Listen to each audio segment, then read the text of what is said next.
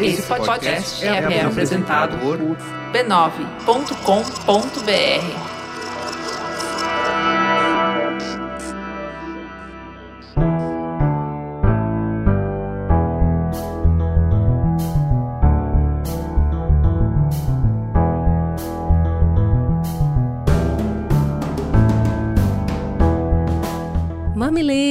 mamiletes, bem-vindos ao seu espaço semanal de diálogo de peito aberto. Eu sou a Cris Bartz. Eu sou a Juva Lauer e diante da chocante notícia de trabalho escravo na Serra Gaúcha e seus desdobramentos, vamos conversar sobre os riscos e distorções do capitalismo tardio e as estratégias para mudar esse jogo. Vamos juntos.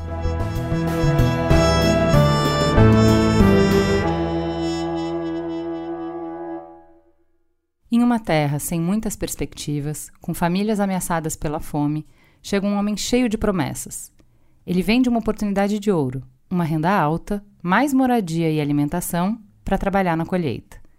Tudo isso numa terra distante. Os homens mais trabalhadores aceitam e se despedem da família para embarcar na jornada que pode ser o passaporte de uma vida melhor para todos. São só dois meses, eu ganho a grana que a gente precisa e volto, dizem uns. Eu vou antes, quando estiver estabelecido, trago vocês, dizem outros. Chegando lá, o sonho vai se transformando em pesadelo. O dono da terra diz que eles têm uma dívida porque precisam pagar pela longa viagem. O local de trabalho é distante de tudo. Os trabalhadores não têm acesso à cidade. Qualquer item de necessidade só pode ser adquirido na venda do dono da terra. E ele cobra preços exorbitantes. A comida servida é estragada e é entregue em marmitas, sem talheres. Quem quiser se alimentar para sobreviver ao trabalho exaustivo vai ter que comprar prato, talheres e comida na vendinha, aumentando assim o valor da sua dívida. Para honrar as dívidas, a jornada da lavoura é de até 15 horas. E no fim do dia, trabalhadores exaustos se amontoam num alojamento sujo, abarrotado, sem roupa de cama ou toalhas. Quem se revolta e decide ir embora descobre que não pode o dono da terra retém seus documentos como garantia e diz que só vai devolvê-los quando a dívida for zerada. Mas quanto mais trabalham, mais dívidas os trabalhadores acumulam.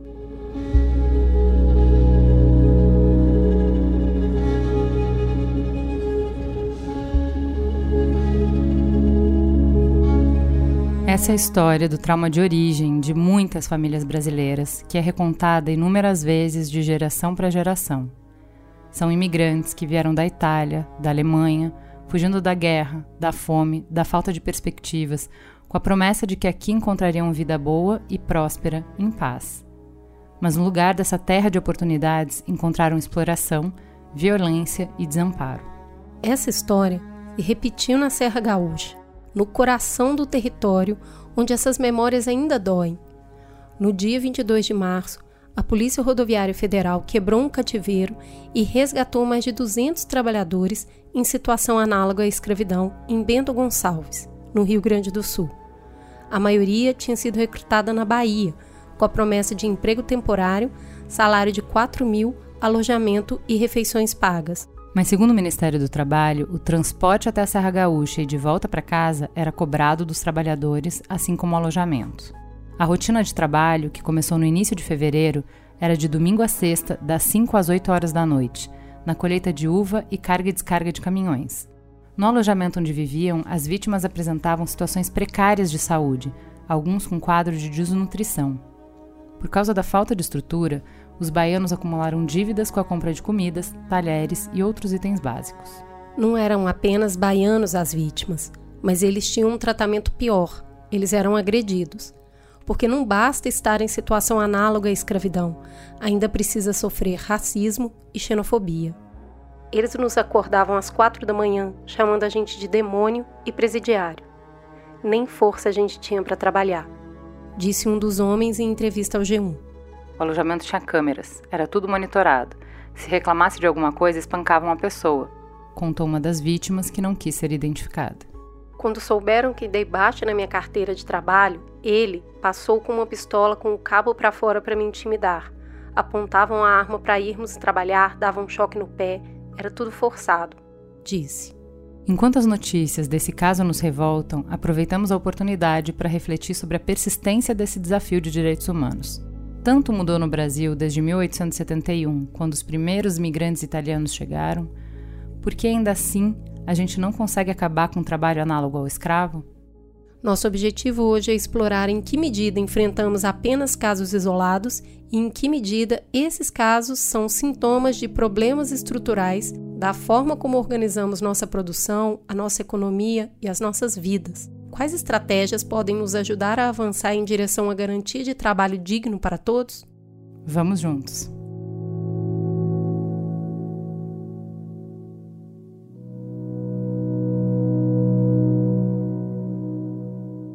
Então vamos começar apresentando os nossos convidados. Olha, depois de eu, diria uns sete anos de espera, com tranquilidade. Exato. Leonardo Sakamoto está na casa, está no Mamilo. Seja muito bem-vindo. A gente é muito, muito, muito, muito fã do seu trabalho. É, seja muito bem-vindo ao Mamilos. Para os nossos ouvintes que não te conhecem, quem é você na fila do pão? Bem, antes de mais nada, brigadão pelo convite. Fico muito feliz de estar aqui, né, batendo o papo de vocês. Né, a admiração é mútua. É, bem, gente, eu sou jornalista, né, eu sou cientista político. É, acho que o pessoal me conhece mais porque por conta do UOL, né, TV Cultura, mas eu também coordeno uma ONG de jornalistas chamada Repórter Brasil, que há 22 anos atua na área de direitos humanos, né, enche o saco de muita gente. E eu já fui, bem, eu já fui é, conselheiro da ONU para trabalho escravo durante seis anos em Genebra e um monte de outras groselhas que a gente foi fazendo por aí. Então, mas grosso modo eu sou isso, jornalista da área de política, direitos humanos e chato. a gente ama esse chato. Completando a nossa mesa, Ian Prates, a gente correu, a gente suou para conseguir é, o telefone dele. Ian, seja muito, muito bem-vindo ao Mamilos. Quem é você na fila do pão? É, boa tarde, Cris. Boa tarde, Ju. É, queria agradecer o convite também. É um prazer estar aqui com vocês. Também admiro muito o podcast. É, bom, eu sou sociólogo de formação, né? É, trabalho nas áreas de mercado de trabalho, de desigualdades raciais, de gênero, mobilidade social. E mais recentemente, na verdade, nem tão recentemente, mas de uns 5, 6 anos para cá, é, venho desenvolvendo esse trabalho na área de salário digno, renda digna e trabalho decente, né, nessa agenda da OIT de trabalho decente, que envolve muito é, todos esses temas quando a gente lida com condições de trabalho, trabalho forçado, trabalho infantil, salário, desigualdades. E vai ser um prazer estar aqui conversando com vocês hoje. Ou seja, vamos sair daqui com esse problema resolvido. Estou certa disso. Ian, eu gostaria de começar te perguntando um pouco, né? A gente está sentado aqui hoje conversando por causa do caso do cativeiro quebrado agora nas vinícolas gaúchas. Eu queria que você nos explicasse o que, que é o trabalho análogo à escravidão e contasse para a gente o que, que aconteceu nesse caso para configurar este crime. Bom, eu acho que é legal a gente enquadrar também um pouco do trabalho análogo à escravidão dentro da, das normas da OIT, né? Grosso modo, ali se refere a todo trabalho ou, servi serviço que se exige de um trabalhador, de uma pessoa, de uma trabalhadora, é, sob ameaça é, de penalidade e de que isso seja feito de forma não voluntária. Ou seja, então você tem três elementos aí, que é o, o serviço prestado, é, o fato de que existe uma ameaça e o fato de que ele é feito de forma não voluntária. Cada país tem um conceito diferente, a gente aqui usa trabalho análogo à escravidão, às vezes só é, escravidão contemporânea, enfim, isso vai variar um pouco. Mas no Brasil, é, a gente costuma chamar né, de trabalho análogo à escravidão, essa submissão né, do trabalho forçado, jornada exaustiva, é, condições de trabalho degradantes e especialmente também restringindo a locomoção da pessoa por meio de ameaças ou por meio de dívidas. Quando eu estava lendo as reportagens sobre, sobre esse caso agora que aconteceu nas vinícolas lá do Sul, eu acho que a gente tem todos os checks de, de de, se você pegar qualquer manual de o que é trabalho forçado, o que é trabalho análogo à escravidão, é, isso vai estar muito claro, ponto a ponto, é, desde do, do, ponto de vista lógico como do ponto de vista empírico que a gente observa. Né? Então, quando a gente está tratando de trabalho forçado, trabalho análogo à escravidão, a gente tem que sempre pensar quem são as vítimas. Né? E isso sempre começa com algum grau de vulnerabilidade daquelas pessoas que foram submetidas àquelas condições.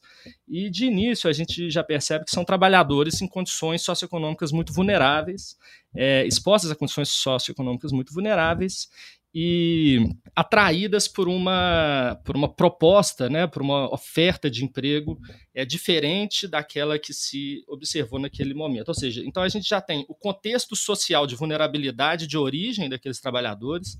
Num segundo momento, a gente já tem o processo de recrutamento, ou seja, um recrutamento que é feito de forma é, mentiroso, né, não precisa meias palavras para isso, mentiroso é, e tudo mais, ou seja, oferecendo um salário, se eu não me engano, de 3 mil, condições maravilhosas de trabalho e tudo mais é, até as condições de trabalho em si, né? Ou seja, a gente tem a origem, os trabalhadores, o processo de recrutamento, o momento em que eles chegam na, nas fazendas para trabalhar e as condições em si a que eles estão submetidos.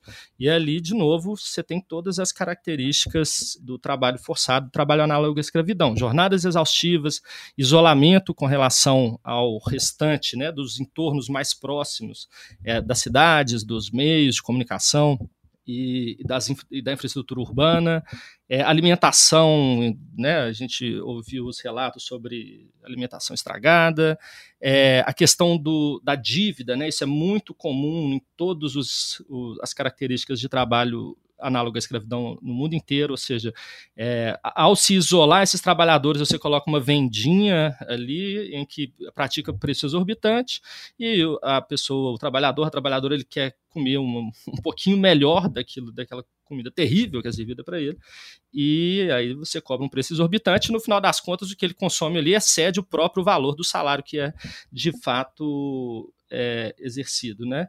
É, fora ameaças de violência e outros, outras questões ligadas à violência física mesmo que estão presentes nos relatos. Sakamoto, a gente tende a receber essas notícias, como é, essa que a gente ouviu agora, com horror e, que, com, e considerar que essas situações são exceções à regra. Só que você estuda o trabalho escravo contemporâneo há décadas. Qual é o tamanho desse problema?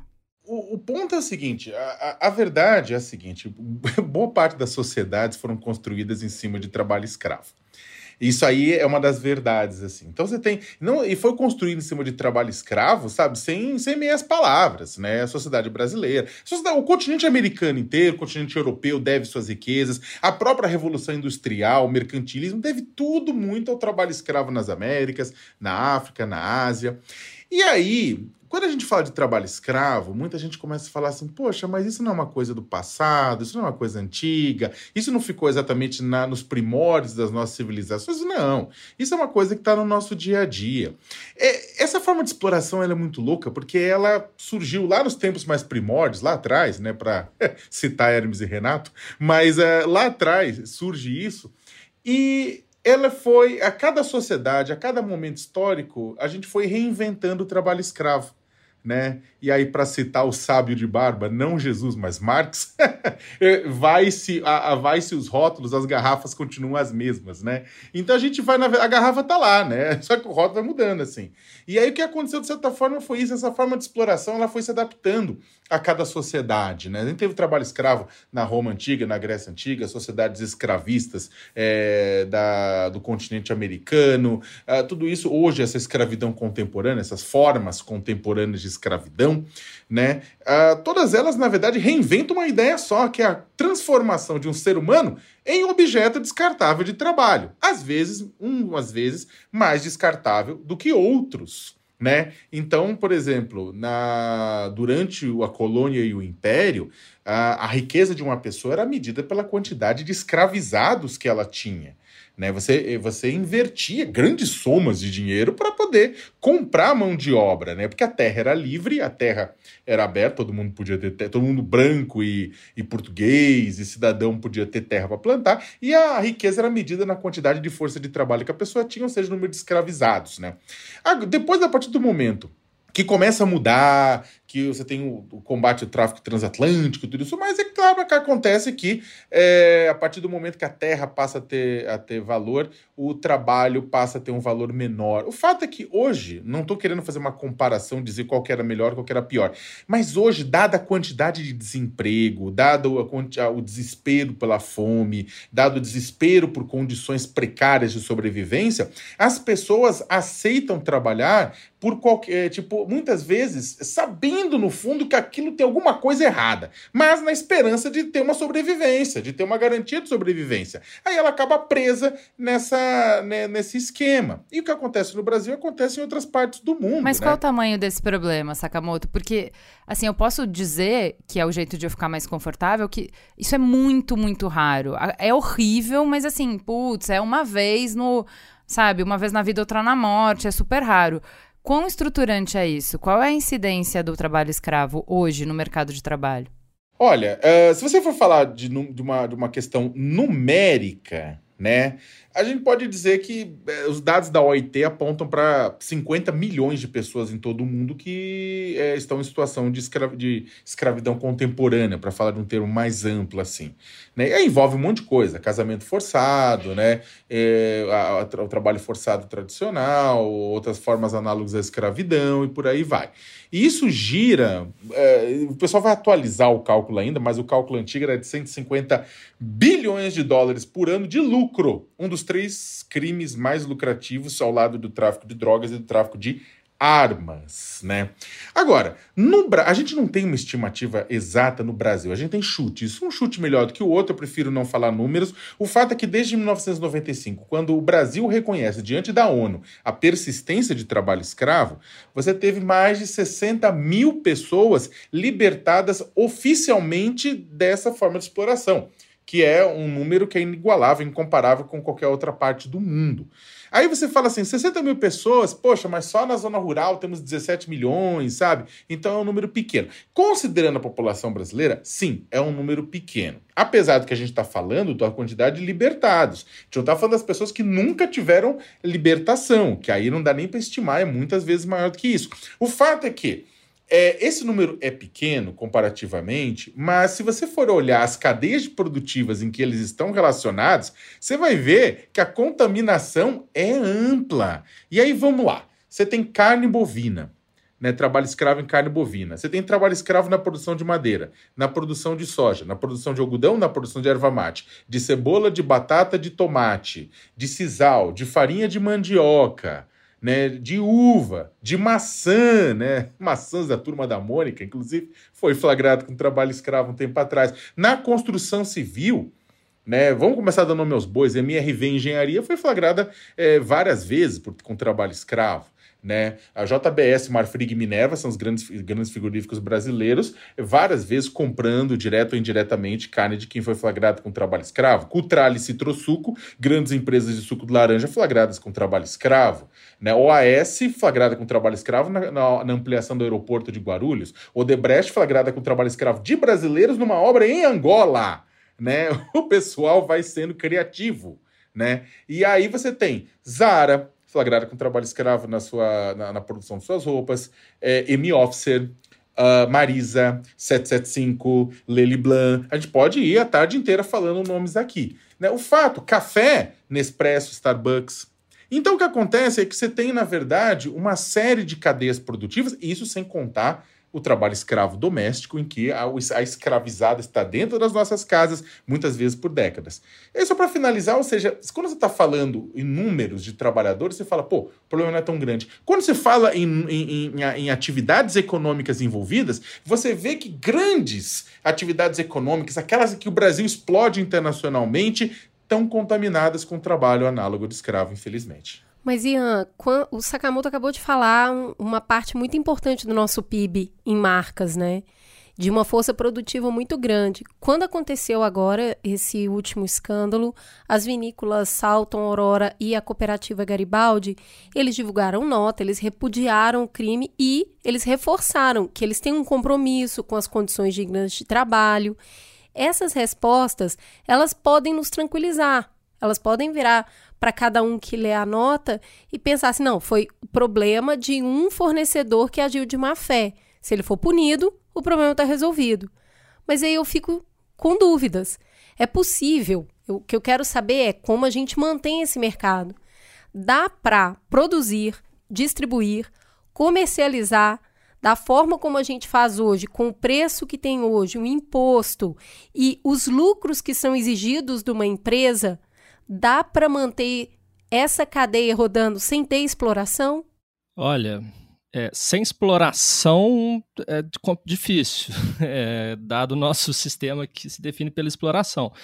É, eu acho que tem que ser um horizonte, né? É, não dá para ficar tranquilo com nota de empresa ou de qualquer instituição e achar que o, o problema está resolvido porque qualquer instituição, qualquer organização, qualquer empresa que seja, é, ou terceirizou o problema, é, falando que era de um produtor X, A, B ou C, até porque isso implicitamente também incorre é, como responsabilidade da empresa no, no topo né, do, da cadeia de valor, mas esse é o primeiro ponto. Não dá para ficar tranquilo com nota de, de, de, pesar ou de responsabilidade ou algo semelhante. É, o que que é possível ser feito nesse sentido, né? O que, como que a gente organiza o nosso trabalho, como que a gente, quais que são as possibilidades é, do ponto de vista de minimizar o problema, pensando num horizonte claro que é o fim do trabalho escravo, que é o fim do trabalho forçado, né? Pensando um, um mundo com trabalho decente. É, o primeiro deles é o fortalecimento das instituições, né? E das instituições de fiscalização, das instituições de regulamentação e nesse ponto específico, a gente vem tendo um retrocesso, veio tendo um retrocesso muito claro é, ali a partir de meados da década de 2010. Né? Eu acho que é bastante evidente que as instituições, e aí a gente não precisa falar só das instituições de fiscalização do trabalho, né? a gente tem a gente está vendo agora o que está acontecendo com os Yanomamis. É, então, acho que é hora né, de, da gente colocar essa. Enfim, isso já está sendo colocado, mas talvez seja uma oportunidade para retomar esse debate e retomar o fortalecimento dessas instituições. É, do ponto de vista do contexto global, é, o contexto global ele é sempre bastante influenciado pelas disputas das potências também e pelos grandes mercados de valor. Boa parte dessas cadeias de valor, desses produtos, eles estão inseridos, na verdade, numa competição global. É, existem iniciativas interessantes que envolvem grandes certificadoras, grandes ONGs e que nos permitem também avançar nesse processo de, de, fiscalização, seja do ponto de vista governamental, seja do ponto de vista não governamental. Mas isso não é garantia de nada. Eu vi um estudo recente, bastante interessante, de uma pesquisadora inglesa sobre a cadeia do chá na Índia em que ela avaliava a, a incidência de trabalho forçado é, em várias regiões, com, com várias empresas e vários produtores. E o que ela encontrou, ela fez milhões de avaliações e vários dados, mas o que ela encontrou é que, curiosamente, ou não, aquela, os produtores certificados por alguns selos tidos como os mais responsáveis, os mais responsivos, não tinham níveis de trabalho forçado menores do que as não certificadas. É, isso é algo interessante porque é, a gente tende a imaginar que os selos de, de, de, responsabilidade social, se eles não resolvem o problema, eles podem pelo menos é, indicar soluções, eles podem causar uma certa dose de, de coação do ponto de vista da cadeia produtiva. E isso, de fato, é algo que a gente tem trabalhado para melhorar, que eu acho que tem avançado no Brasil nesses últimos tempos também. Até aproveitar, se me permitem, tipo, até fazer um, um complemento na, no que o Ian falou, que é bem interessante, porque é o seguinte, é, quando a gente começou, o, o, Brasil descobriu a responsabilidade social empresarial, antes mesmo do ESG, né, quando descobriu, não, as empresas, né, têm que fazer algo, né, porque elas são responsáveis, né, pelo impacto do que elas causam na, na sociedade, é, uma das saídas principais foi o pessoal, não, vamos eh, investir em entidades certificadoras que vão certificar que tal empresa está com comportamento jóia, que está tudo bem, que você pode comprar dela, né? Tudo isso mais.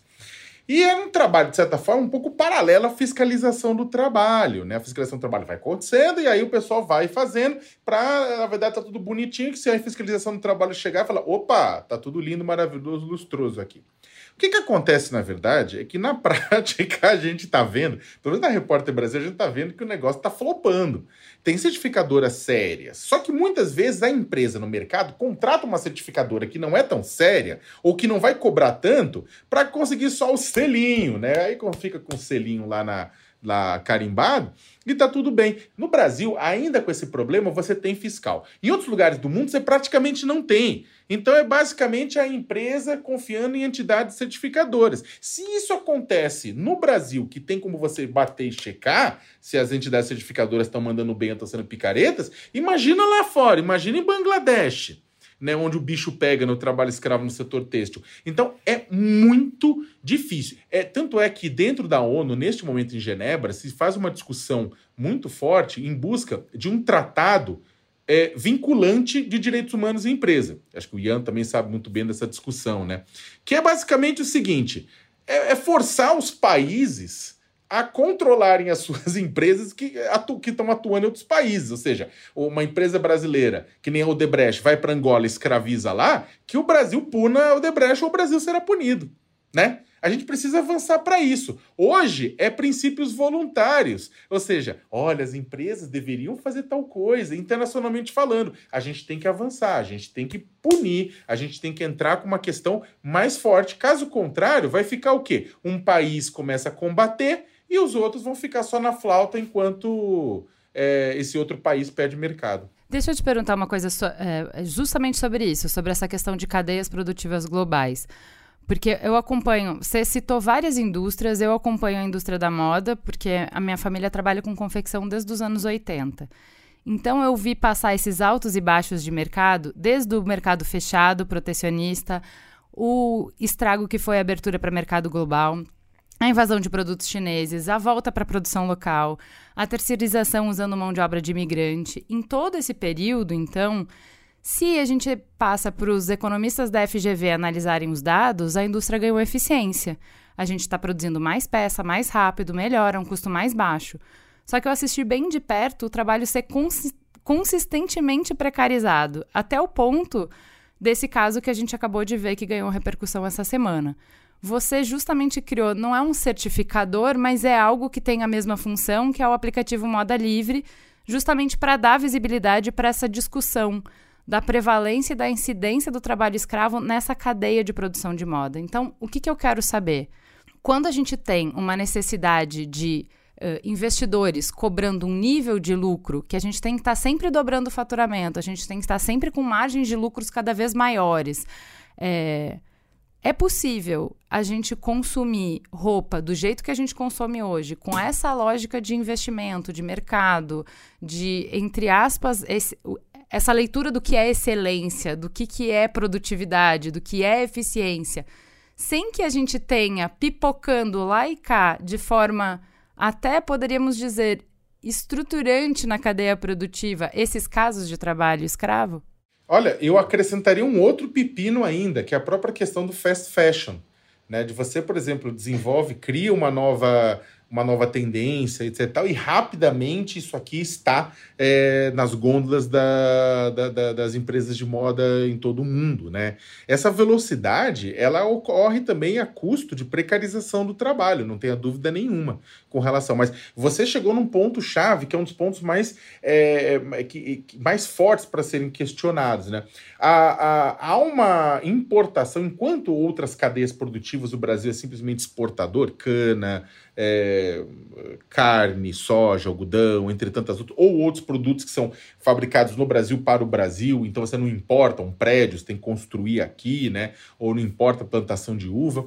A questão do, do, do têxtil é complicadíssima, porque o Brasil, sendo bem grosso modo, a superexploração do trabalho do, do setor de vestuário no Brasil está concorrendo com a superexploração do trabalho do setor do vestuário no sudeste da Ásia. Não estou nem falando China, porque a China melhorou muito o sistema, as leis trabalhistas, né? Estamos falando de sudeste da Ásia, estamos falando de chifre da África, de Somália, de Etiópia, de países em que o custo é muito pequeno de produção por conta de superexploração de trabalho e de outras coisas mais. Então, Aí você coloca duas coisas. No setor da moda, exatamente, você precisa ter dois movimentos. Primeiro, é, hoje é um pouco mais fácil você é, conseguir sobreviver, porque você tem investidores, por exemplo, você tem, um, você tem um mercado e você tem crescente, você tem investidores que querem que os produtos não sejam só bons tecnicamente, não sejam apenas baratos, mas que eles tenham uma qualidade socioambiental no meio.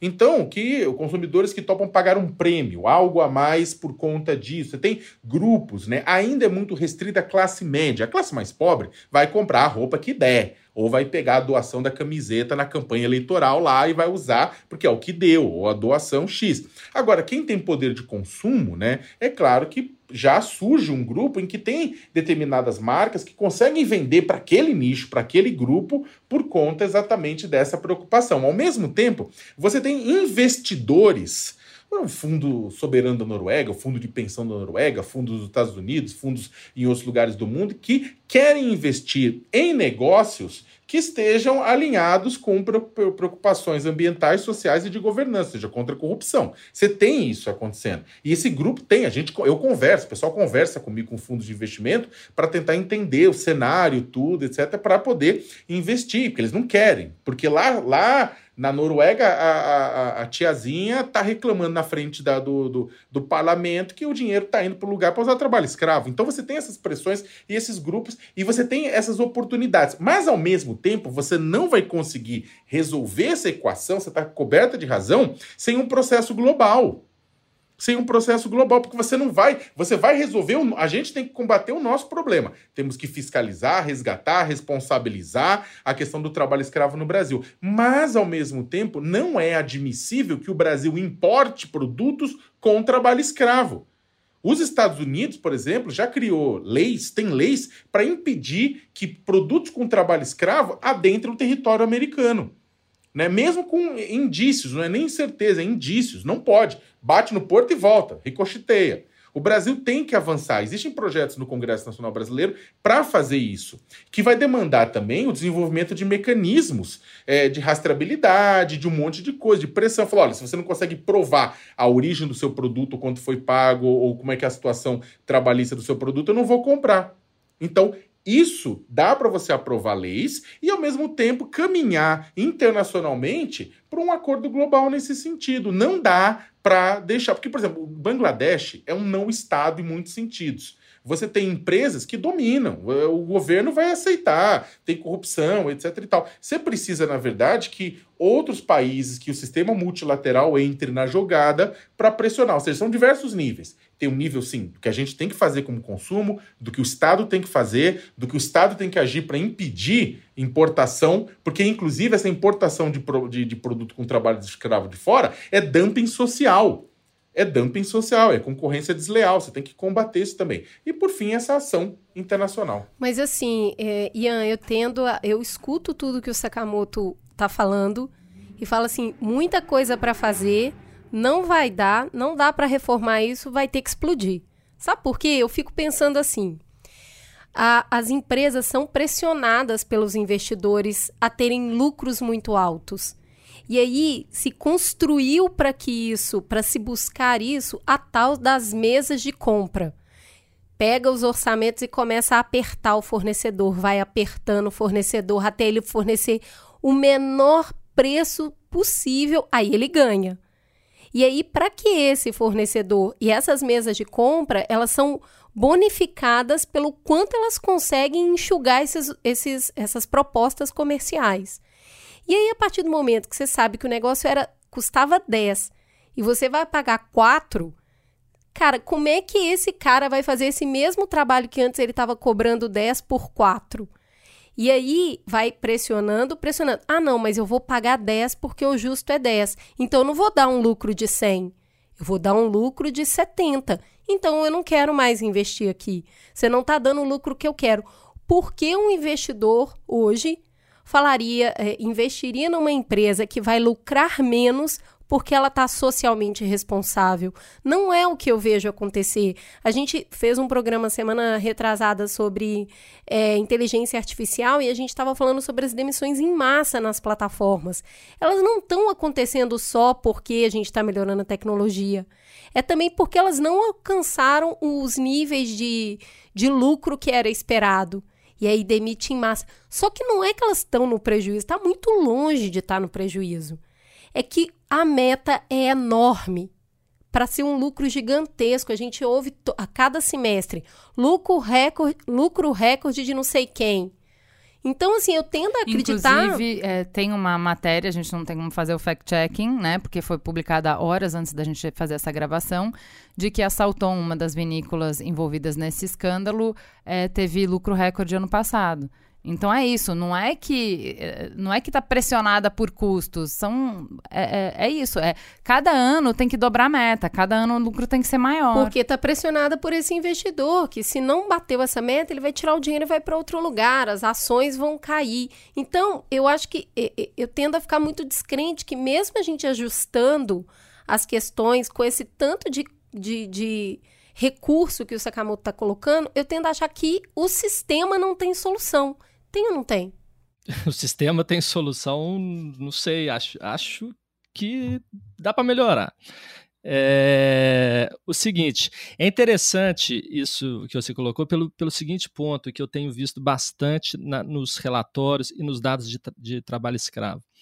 É, quem de fato, ou em grande parte das cadeias ao redor do mundo que se utiliza de trabalho escravo, ele, o, o, empregador, né, que de fato realiza o trabalho escravo, ele lucra muito pouco com aquele trabalho. Ou seja, é um pequeno produtor que lucra, a margem de lucro dele com a exploração do trabalho escravo é muito baixa, e que, na verdade, a Lipton, que vai lucrar exorbitantemente comprando um trabalho muito a custo muito baixo de um chá que ele comprou lá na Índia.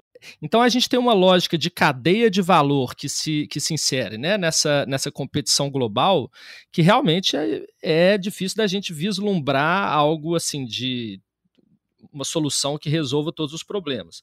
Por um lado, a gente tem um aspecto de governança global. Eu acho que o aspecto de governança global, seja do ponto de vista de acordos bilaterais ou multilaterais, tem um papel fundamental nisso. Tem um, um caso clássico, é, falando num nível mais micro, né, de trabalho escravo, mas que contribui, de certa forma, para minimizar o problema, é, são os acordos bilaterais do ponto de vista de, da prevenção do recrutamento. Ou seja, o, o, Canadá tem muitos migrantes da Filipinas e a gente sabe que vários desses migrantes da, da Filipinas acontecem com eles exatamente o que aconteceu com esses trabalhadores do Rio Grande do Sul. Então, o, o governo de Mani, Manitoba, é, que é um, uma província do Canadá, fez um acordo institucional com o governo das Filipinas para que todo o processo de recrutamento fosse mediado por essas duas instâncias governamentais. Ou seja, já é um passo, embora num nível abaixo né, dessa grande competição global das cadeias de valor, mas que nos permite vislumbrar pequenos mecanismos, pequenos instrumentos né, de, de efetivação e de prevenção, aqui no caso a gente falando de, de trabalho escravo. Tem uma coisa legal, desculpa até de engatar, porque esse assunto, na verdade, como eu falei, é quase meu dia a dia, então eu gosto muito de, de falar. A preocupação né, que vocês colocaram, eu acho que é completamente correta. Né? É claro que, tecnicamente, né, você só tem a resolução, a solução disso se você muda o modo de produção em última instância. Porque o capitalismo o capitalismo é um sistema, na verdade. Eu vou elogiar o capitalismo, momento raro, mas é, é o capitalismo ele tem, ele tem uma coisa que, medo. que, que outra que outros, que outros modos de produção não têm, que é a capacidade de adaptação. E isso é muito surpreendente. O que, que ele faz? Ele encontra realidades que são externas a ele, absorve essas realidades e re, as ressignifica para seu próprio interesse. Uhum. Então o que acontece? O capitalismo encontra o trabalho escravo, que é uma realidade externa ao trabalho escravo originalmente, é anterior a ele, ele absorve aquilo e passa a utilizar o trabalho escravo para acumulação, para suas necessidades. Então ele copia aquele modo do trabalho escravo para suas necessidades. Né? É claro que não vai ser central na sociedade, mas ele. Porque se você não tem só trabalho escravo, você não tem salário, aí acaba o capitalismo. Mas de forma periférica, é muito útil. Por exemplo, na, na, na, enquanto boa parte das usinas de cana estão operando com colheitadeira, uma parte das usinas que não conseguem dar o salto tecnológico por falta de investimento compram, é, usam exploração do trabalho no limite de trabalho escravo.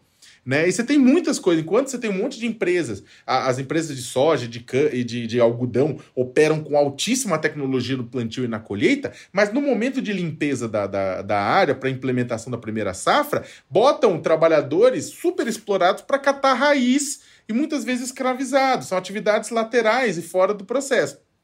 Agora, é claro que, no ponto de vista, no limite, você tem razão. Zerar o trabalho escravo você não consegue dentro do capitalismo exatamente por conta disso. O capitalismo se aproveita disso, absorve e usa. Mas, como disse o Ian, você consegue reduzir. Você consegue reduzir. E tem coisas que. Mas depende do quê? Depende, na minha opinião, é, é, é aquela coisa, depende de um Estado forte. aí não tem como fugir. Depende de Estado forte. Mas, Sakamoto, eu opinião... acho que também depende de uma mudança de cultura, porque o que a gente admira hoje são justamente esses grandes acumuladores.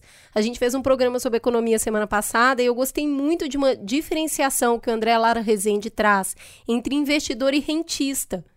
Porque o investidor ele está lá correndo risco junto e está fazendo o capital girar. Mas aquele que só está lucrando com o trabalho do outro, investindo e tirando dinheiro, são as pessoas que saem nas capas de revistas. Porque eles são muito Sai. eficientes e eles conseguiram acumular muito dinheiro. Eles são as pessoas a serem perseguidas. Eu quero ser assim. Então, acho que junto a isso tem uma mudança de cultura muito difícil de fazer. O lifestyle que é vendido, que isso é eficiência, Ô Sakamoto, e tem uma outra mudança de cultura que eu acho importante, que acho que você vai falar muito bem, que é, vocês viram com certeza a nota que o Centro de Indústria, Comércio e Serviços de Bento Gonçalves divulgou, é uma nota infame que responsabiliza programas sociais pelas condições que foram impostas para os trabalhadores baianos. Isso é uma mudança de cultura também, Sakamoto, porque esse discurso de que os programas de assistência social é, retiram trabalhadores do mercado de trabalho e, portanto, prejudicam a economia, isso a gente escuta, eu escutei ao vivaço na gravação, em uma certa gravação, é, por muitas pessoas. É, como o, que, qual o salto lógico que faz uma pessoa dizer que é o, o Bolsa Família, que é de 600 reais para uma família que tem um filho é, matriculado na escola, né? Que mesmo que você tenha uma escola pública, uma saúde pública, que você tenha, digamos, uma moradia própria, 600 reais, só para a família comer, é o mínimo da condição para não estar na miséria. Quem é que consegue dar o salto lógico de dizer que isso faz com que eu não queira trabalhar? Eu não desejo mais nada na vida, eu não quero uma renda. O capitalismo falhou miseravelmente, ele não me fez desejar nenhuma coisa para eu me mover e para eu querer trabalhar para desejar nada. Quem é que faz esse salto lógico? Conta para mim. Ah, muita gente. Muita gente faz esse salto lógico, na verdade. E acho que está envolvido, e, e, acho que, de certa forma, a, a, a prescrição para resolver isso continua sendo o estado forte que eu tinha falado. Eu explico para a minha lógica. O, as pessoas que falam essa groselha, o que, que elas falam na cabeça dela? Olha, a gente queria ter gente aqui da nossa comunidade, aqui da nossa região, trabalhando para a gente, formado pela gente, mas eles não topam receber um salário baixo que a gente quer pagar né, eles topam receber um salário maior. Por quê? Porque exatamente em última instância, eles vão fazer o quê? Eles vão pegar o seu programa social, vão cultivar sua própria roça, sabe? Não vão aceitar se subjugar por qualquer valor, por qualquer dinheiro. Então, o que acontece? A partir do momento que você paga um, um, um benefício social que faz com que a pessoa tenha um básico para comer, essa pessoa ela não vai se subjugar a ganhar uma, uma miser, um miserê. Ela vai plantar, ela vai comer, ela fala, beleza, eu trabalho, mas eu não vou trabalhar como escravo. E aí as pessoas vão fazer o quê? As pessoas vão buscar mão de obra em outros lugares, onde a situação econômica é pior, onde o IDH é mais baixo, para exatamente falar, essas pessoas topam. Mas se o pessoal aqui perto de onde eu trabalho topasse, eu não teria trazido o pessoal de longe, né? Basicamente é isso. Por quê? Estamos falando de imigrantes do interior da Bahia, de municípios com baixo IDH. Né? Então, isso acontece. O, o, ponto que eu acho que é o que isso que é o interessante, que é o seguinte: essa justificativa de que é, tudo isso se resume no, no final do dia a ideia de que corte de custos é bom. E de que você a gente precisa cortar custos para melhorar o nosso desempenho e que a gente consegue cortar custos aonde na parte onde é mais fácil. Você não vai cortar na semente da uva, você vai cortar onde? Você não vai cortar no, no, no, no agrotóxico, não vai cortar no adubo, você vai cortar no trabalhador, no trabalho, no capital variável, onde é mais fácil. E isso sistematicamente. Em última instância, esse argumento é o mesmo da Faria Lima: corte de custos, é, diminuição de custos de, de, de negócio para gerar um superávit do Diaba 4. No final das contas, é isso que você falaram que é correto. E essa imagem desses gestores que cortam custos, que aumentam a rentabilidade, são as pessoas que merecem ser incensadas. É o Lehman, sabe? Que agora está com um pipinão nas americanas sabe, com a chance de demitir 70 mil pessoas por uma gestão temerária e muitas vezes bizarra que se vendia para o mercado como um gênio da economia. Então, o que acontece é que tudo isso está tá intrinsecamente conectado. Porque, em última instância, o que, que é o trabalho escravo? O trabalho escravo acontece quando você corta os custos no altar da competitividade, né? seja para abocanhar o lucro por conta própria, seja para que você seja mais competitivo no mercado nacional ou internacional. E aí você vai cortando tanto custo, tanto custo, tanto custo, que atinge aquela linha de dignidade e coisifica o ser humano e transforma o ser humano em instrumento descartável de trabalho. E aí, para terminar, eu acho que é o seguinte, é, esse é o ponto, e é isso que essa nota da, da, da, Federa da do Centro das Indústrias coloca, né, de uma forma muito louca. Fala assim, ah, falta de força de, de mão de obra é o benefício social que faz com que as pessoas não aceitem o que a gente vai pagar. Acontece que, por outro lado, o que, que tem que, por outro lado, que ajuda a quebrar isso? O Estado. O, o Estado, é, esse é o ponto. Eu concordo plenamente com vocês, tem muita gente que é, deifica esse discurso, mas o Estado tem que ser capaz de quebrar isso. Esse discurso é deificado há muito tempo, só que a fiscalização do trabalho tem que agir e fiscalizar, até o ponto de mostrar que isso é crime. A fiscalização do trabalho é fundamental. Ela vai fazer uma coisa que a auditor, que a certificação não vai fazer, que as empresas por conta própria não vão fazer. Vão chegar lá, vão invadir a empresa e tudo isso mais. Vocês sabem qual que foi a reclamação de muitos dos parlamentares do Rio Grande do Sul com relação à fiscalização? Ai, os auditores e os policiais vieram armados, não pediram licença, foram entrando sem a gente deixar. Ué, você queria o quê? Que desse tempo para esconder os trabalhadores, amigo? Né? Então, e, entendeu? É, a fisca, o poder de Estado, o poder de polícia administrativa, o poder de fiscalização é fundamental. O Brasil só começou a combater esse crime em 95 porque criou o grupo de especial de fiscalização. Olha só, vamos dar uma nota aqui de avanço nisso. Ian, eu queria que você contasse para a gente um pouquinho é, a metodologia do Instituto Enker, qual que é o propósito, vamos falar um pouquinho de salário digno, para ser um bom instrumento para que o Estado cobre esse mercado. Como é que isso funciona?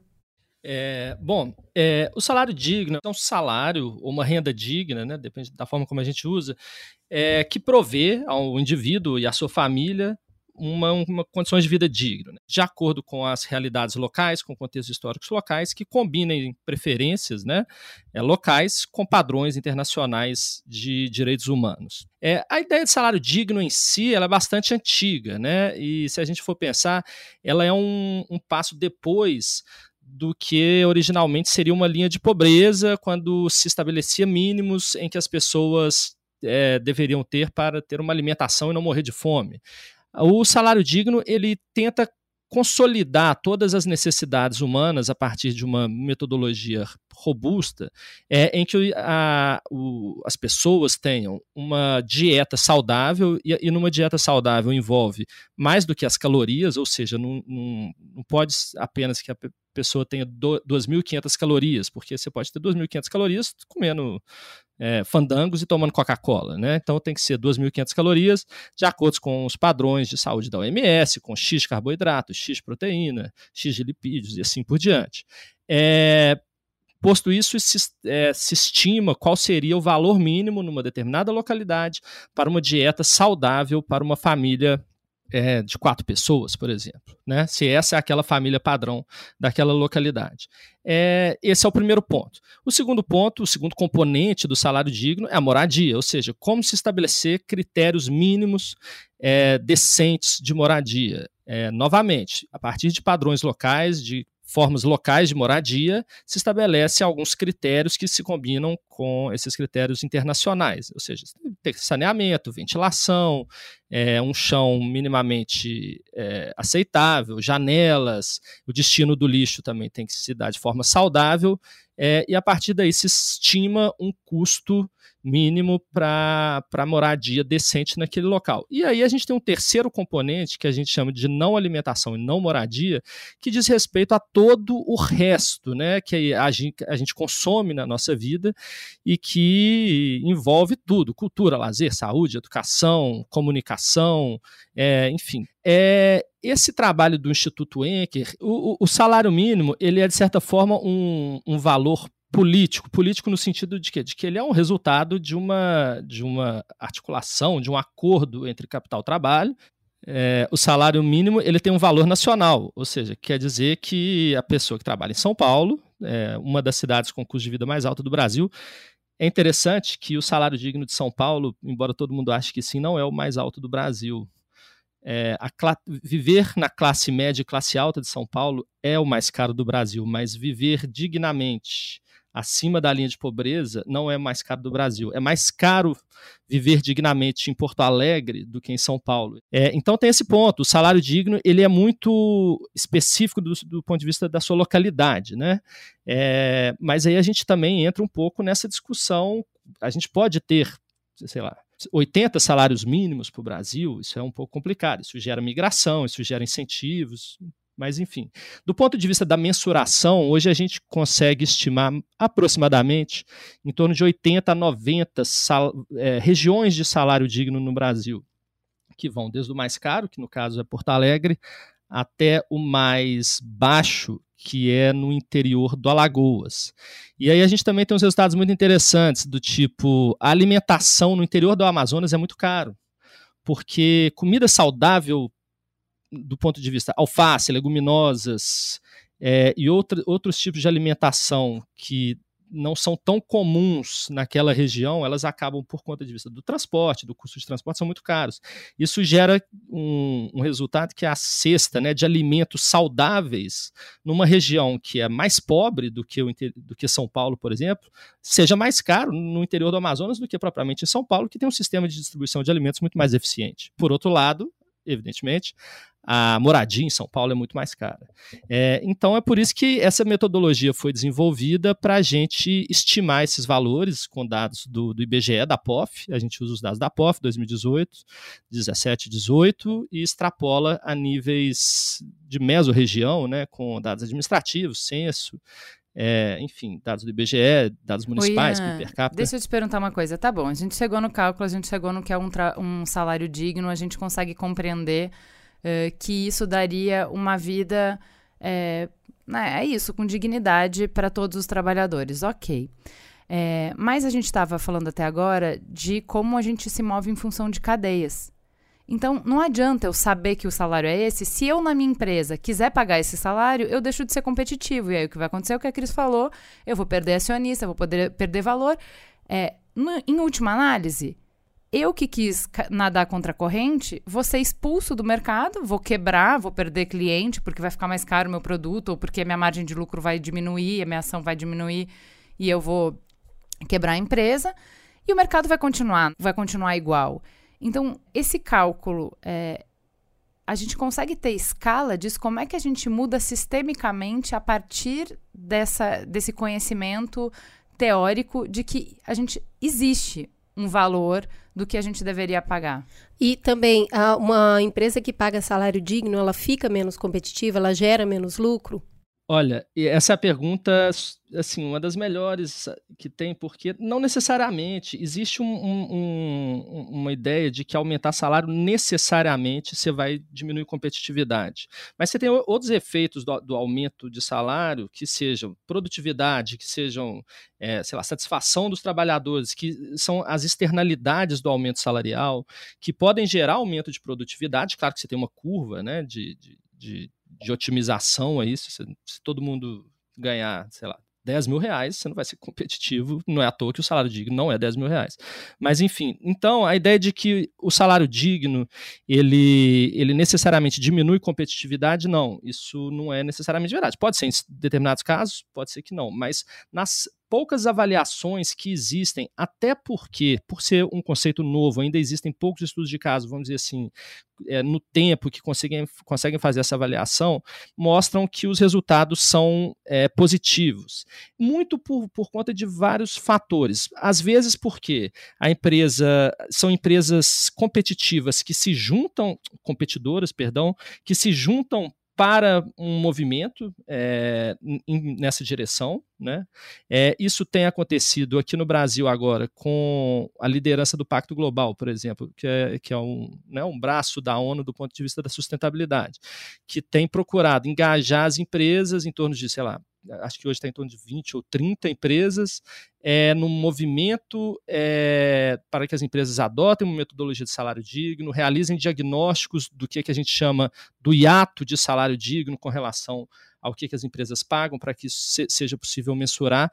É, esse movimento coordenado, quando é feito por instituições, vamos dizer assim, de elevada reputação, ele é muito menos custoso para as empresas do que quando ela sozinha resolve, ah, eu sou bonzinho e resolvo pagar o salário digno, e aí eu né, sinto muito, mas o meu competidor da esquina vai sair lucrando com, com a minha baixa competitividade.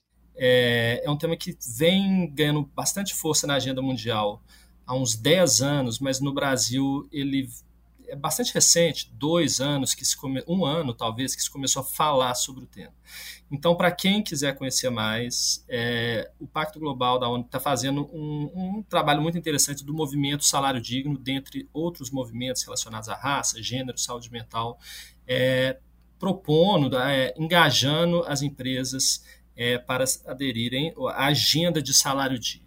Tá? Enfim, eu acho que é bastante interessante, tanto para quem quer conhecer o tema, tem várias coisas que explicam, mostram como é, o tema pode ser contextualizado no caso brasileiro, mas também como que a agenda global vem lidando com o tema, né? inclusive como a própria ONU e o Pacto Global da ONU, de um modo geral, é, lida com ele, ou se para quem é empresário, para quem quer, é, de fato, é, a, aplicar o salário digno é, na sua na sua folha de pagamento, para ser bastante técnico, é, fique à vontade para conhecer mais.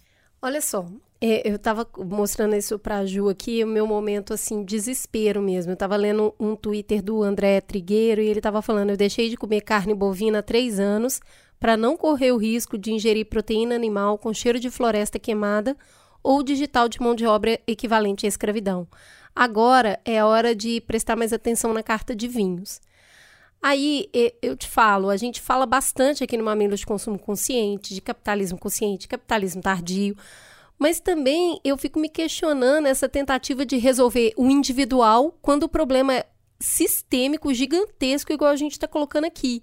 Eu queria saber a sua opinião, porque a, a, eu fui ler os comentários, inclusive, que tinha nesse post, e aí tinha, e aí, quando é que você vai parar de usar iPhone? E quando é que você vai parar de andar de carro? E quando é que você vai parar de usar tênis da Nike? Então começa a vir uma série de produtos. Você já citou as cadeias que estão envolvidas nisso. Como que o, a Cris Bartz, a Juva Lauer, o André Trigueiro, como consumidores, têm poder de, de colocar e tirar incentivo em mercado, e isso é justo? É isso que vai resolver? A questão é que é o seguinte, eu acho que acho que essa, essa pergunta é muito legal, e o pessoal sempre me pergunta isso, e chega, a gente chega, sempre chega nesse ponto. A gente vai andar nu, então, porque na hora que eu mostro, quando eu vou dar palestra, eu começo a mostrar a cadeia produtiva, porque a Repórter Brasil, a gente rastreia a cadeia produtiva desde 2003. A gente passa, a gente sabe o produto que saiu da fazenda tal, como ele chega na Europa. Com o nome do quê? A gente rastreou mais de duas mil empresas desde 2003. Então a gente sabe, a gente tem isso. O Moda Livre é um pedaço do, do rastreamento, o resto a gente trabalha pressionando grandes empresas, etc. E aí o pessoal pergunta, pô, então você vai andar nu, vestido num saco de estopa, ou pagando 700 mil reais a camiseta, porque é feita é, de gosma de anjo, sabe? Então a... vai ser por aí que você vai, você vai acertar? Não. É que o que acontece, as pessoas são muito 880. As pessoas falam boicote não funciona, boicote funciona total, e é isso. Na verdade, o, o, e aí pedi até um pouco de paciência, porque o esquema e o mecanismo ele é muito interessante. O boicote funciona, sugiro que o boicotem, mas num momento específico, num momento delimitado no tempo. Quando a gente tem uma grande denúncia como essa das vinícolas, a melhor coisa é realmente segura a compra das vinícolas. Segura a compra da Aurora, da, da Garibaldi, da Salton, e mas não segura apenas. Manda um e-mail para eles. Uhum. Parei de comprar, uhum. estou comprando, veja, da sua concorrência, olha a foto, uhum. porque eu não acho legal o que vocês estão fazendo e eu acho que vocês têm que melhorar a cadeia de valor de vocês. Então, o que acontece? Quando vocês fazem isso, por exemplo, a, o Moda Livre, o aplicativo, teve mais de 250 mil downloads ao longo do tempo. E o que, que a gente ouve, inclusive conversando em off com pessoas dentro das empresas, é que meninas, meninas, porque realmente a maior parte são consumidores, meninas, adolescentes, chegam com o aplicativo, mostram no celular e falam: Olha, eu adoro a loja de vocês, mas eu tô parando de comprar por causa disso aqui. Uhum. Isso gera um impacto internamente na empresa. Quando você tem essa onda de choque inicial durante uma denúncia, ou quando você tem uma pressão pontual porque alguma coisa aconteceu, isso ajuda a mudar a correlação de forças dentro da empresa. Uma empresa não é uma coisa monolítica. Tem o departamento de responsabilidade social, o departamento comercial. O departamento comercial e o departamento de responsabilidade, eles se brigam. Uhum. O departamento comercial chama o pessoal da responsabilidade de ONG dentro da empresa. Uhum. É uma briga gigantesca. Quando começa a pegar fogo nessa questão da, da responsabilidade, por causa de uma denúncia, o diretor da empresa chama aqueles malucos lá da ONG dentro daqui da empresa para saber o que, que a gente vai fazer, porque vamos ter que dar uma resposta para a sociedade. A resposta vai ser perfeita? Não! A resposta é pensando em como salvar o dinheiro. Uhum.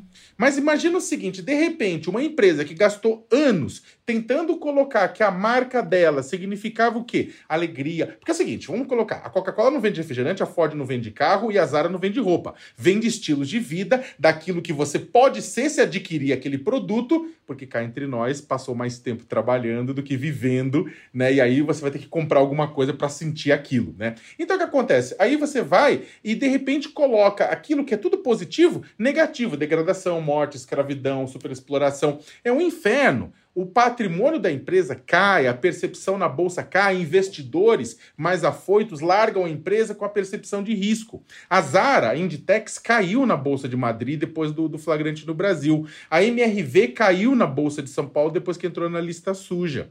A Cosan Engenharia caiu na bolsa de São Paulo depois de entrar na lista suja, porque a percepção de risco aumenta junto aos investidores, corte de financiamento, tudo isso mais.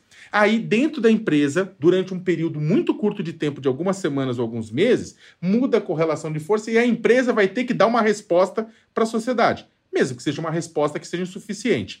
Então, naquele momento, se o consumidor pressionar, se o consumidor a pressionar, você tem a possibilidade de mudança. Esse boicote dura para sempre? Não. Exemplo, Nike, teve trabalho infantil lá no Sudeste Asiático, alguém lembra? Pouquíssima gente lembra. Mas gerou um impacto que em determinado momento ajudou as coisas a melhorarem. Não resolve, mas melhora. Então o que acontece? Vale muito mais a pena quando acontece uma denúncia, bate, pressiona, manda e-mail, tudo isso mais. Tem alguns casos que você pode até deixar de comprar por um tempo e ajudar na pressão.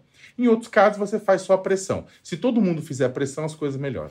Osaka, a gente falou aqui no Mamilos é, de estratégias para mudar o sistema capitalista. O Ian trouxe aqui a metodologia do salário digno, se a gente faz uma, uma articulação entre vários países, entre vários segmentos de indústria, a gente pode mudar o rumo, mudar o jeito de fazer as coisas.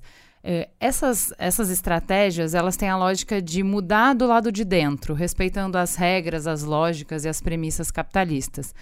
É, então, a gente tem, por exemplo, a tentativa de responder à emergência climática com o SG. Né? Então, vamos trazer novas regras no mercado para transformar a dinâmica de cadeia produtiva. A gente pode aumentar a tributação de grande, grandes fortunas e outras coisas. Você acredita que esse caminho de fato resolve o problema ou é só, uh, como a psicanálise fala, a gente nunca resolve sintoma, a gente move sintoma. Então o sintoma só está se movendo então, no ó, corpo. É, é, se é, manifestava como dor de garganta, vai manifestar como dor de estômago, a gente só vai movendo o sintoma. É, eu acho que é o seguinte: resolver você não vai resolver a não ser que tenha uma mudança profunda no próprio modo de produção e no modo do sistema. Tem muita coisa que é inerente ao capitalismo, né? É, o capital, é, tem coisa que para você resolver completamente, você precisa mudar o capitalismo, de repente, por alguma coisa que a gente não sabe o que, que é ainda. A questão é que é o que tem para hoje é a mudança. Né? É, dado que os, as condições para uma revolução é, tão, não estão dadas, inclusive porque ninguém sabe para onde né, exatamente, Tudo bem, quer revolucionar, mas para onde, meu amigo? Né? Então, esse é o ponto. Considerando isso, a gente vai ter que se contentar com reformismo, né? No curto prazo, no curto e médio prazo. E aí, eh, do reformismo no curto e no médio prazo, significa adotar determinados processos. Então, é utilizar, por exemplo, é, ah, mas tem um capitalismo bonzinho? Não, não existe. O capitalismo, em última instância, ele vai querer ganhar dinheiro, mas ele percebe que as pessoas vão perder, de, se ele vai perder dinheiro, uma empresa vai perder dinheiro se fizer bobagem, então as pessoas internamente vão mudar para reduzir o risco. É, anos atrás, uma, uma, é, eu recebia muita ligação de empresário falando: Não, Sakamoto, é, eu vi que vocês fizeram uma pesquisa de cadeia produtiva, atingiu uma empresa. Eu tô. Grandes empresários, industrial, gente bilionária.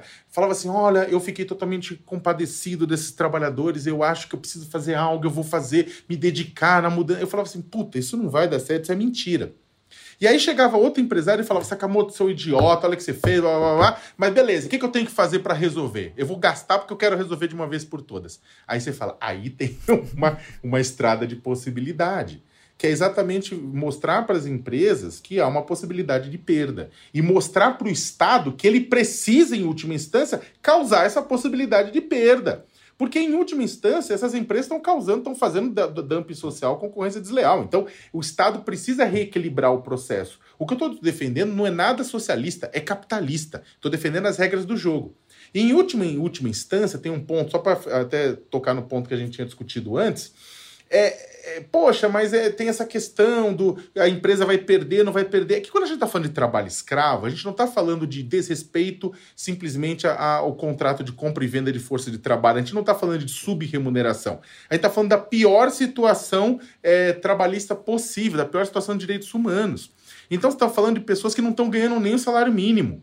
Pessoas que estão tipo, trabalhando das 4 da manhã às 21 horas. Uhum. Pessoas que estão com endividamento porque o cara, o agiota da, da cantina, está cobrando 50% de agiotagem. Você está falando de pessoas que têm documentos retidos. Você está falando de pessoas que apanham com tasers, com gás de pimenta e com cacetete. Esse pacote ele está muito além do desrespeito aos direitos trabalhistas. E está muito além do simples que é a preocupação de vocês, que vocês levantaram isso aqui, que totalmente faz assim, poxa, mas é, a pessoa vai perder, não vai perder. Não, nenhuma empresa pode fazer nada disso que eu falei. Se, gente, se nenhuma empresa fizer pagar o mínimo, pelo menos, se, ou pagar o que está na, na, na, convenção, se a empresa garantir é, qualidade de vida, de alojamento, que está previsto em lei, não precisa fazer nada de luxo, garantir comida, tudo isso mais, você não tem trabalho escravo. Você já não tem trabalho escravo. O que a gente está discutindo é, é pior é aquela coisa do limite da xepa da situação, que é a negação completa. E isso é o problema. A gente tem 60 mil pessoas que estavam nessa situação de negação completa no Brasil e 50 milhões no mundo inteiro.